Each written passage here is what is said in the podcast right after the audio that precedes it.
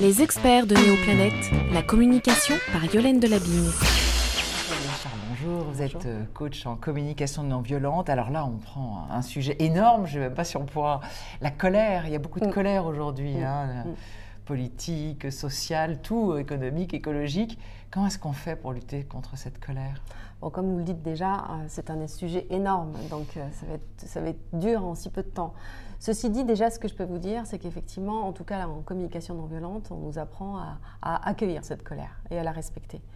Parce qu'effectivement, c'est une manière euh, extrême de dire des choses qui sont importantes pour chacun d'entre nous. Face à quelque chose qui est de l'ordre de la, du danger par rapport à sa propre intégrité, on a euh, trois manières de réagir, effectivement. C'est soit la, fuite, euh, soit l'immobilisme, euh, soit l'attaque. Et donc la colère, ça fait partie de cette troisième catégorie de réaction, c'est l'attaque. Et elle parle effectivement de besoins, ou en tout cas de, de vulnérabilité, d'endroits extrêmement dangers qui doivent être protégés. Euh, le problème de la colère, c'est lorsqu'elle devient toxique et qu'effectivement elle est excessive ou qu'elle est inadaptée, ou en tout cas qu'elle répond effectivement à un besoin de, de protection qui ne correspond à aucun danger spécifique. Et là, aujourd'hui, on se retrouve effectivement entouré énormément par ce type de colère répétitive, systématique, et qui n'arrive pas à exprimer clairement les besoins et les peurs sous-jacentes. Oui, parce que trop de colère, tu la colère finalement. Quelqu'un qui est en colère tout le temps, on se dit, bon, bah, de toute façon, voilà. C'est ça. C'est ça le problème. Trop de euh, colère, tu la colère. ouais. Et, euh, et la colère, on ne peut pas lutter contre la lutte ouais, non plus. ouais. Donc la colère est effectivement quelque chose qu'il faut d'abord accueillir, comprendre pour pouvoir en faire quelque chose. On ne peut ni la repousser, on ne peut ni l'éteindre parce qu'elle ne s'éteint jamais si on n'a pas regardé droit dans les yeux. Elle va se couver, elle va se déplacer, elle va prendre d'autres formes. Mais tant qu'on ne lui a pas demandé très précisément ce qu'elle cherche à dire, et les colères d'aujourd'hui sont toujours issues de colères d'hier en plus, donc il y a un vrai, vrai gros travail à faire sur ce que ça veut dire. Alors, il y a un, un psychologue, je vais prendre mes notes, Aaron Beck, euh, qui a déterminé euh, si, ce qu'il a appelé distorsion cognitive, c'est-à-dire manière de- d'appréhender la réalité qui sont à l'origine d'énormément d'agacements. Puis quand je vais vous les dire, je pense que vous allez entendre des choses qui sont de notre quotidien. Vous parliez de colère politique, euh, écologique, euh, militante, personnelle, et vous allez voir un petit peu de quoi ça parle. Alors la première, c'est ce qu'on appelle l'abstraction sélective. Oula. Attention, on a des mais je vais, vous allez voir tout de suite. euh, oui, c'est retenir que les détails négatifs. Alors, retenir Ah, que oui. ce qui est négatif. hein. Euh, j'ai mal répondu à la question A, j'ai raté mes examens. Voilà. Ça, c'est quelque chose aussi, vous l'entendez, qui est très très commun, c'est effectivement se focaliser. Il y a une autre fois, je vous ai parlé de la célébration, euh, sur la célébration de ce qui est important et de ce qui est positif dans la vie. Voilà, ça c'est quelque chose qui va nourrir des colères, c'est de ne se focaliser que sur ce qui est négatif.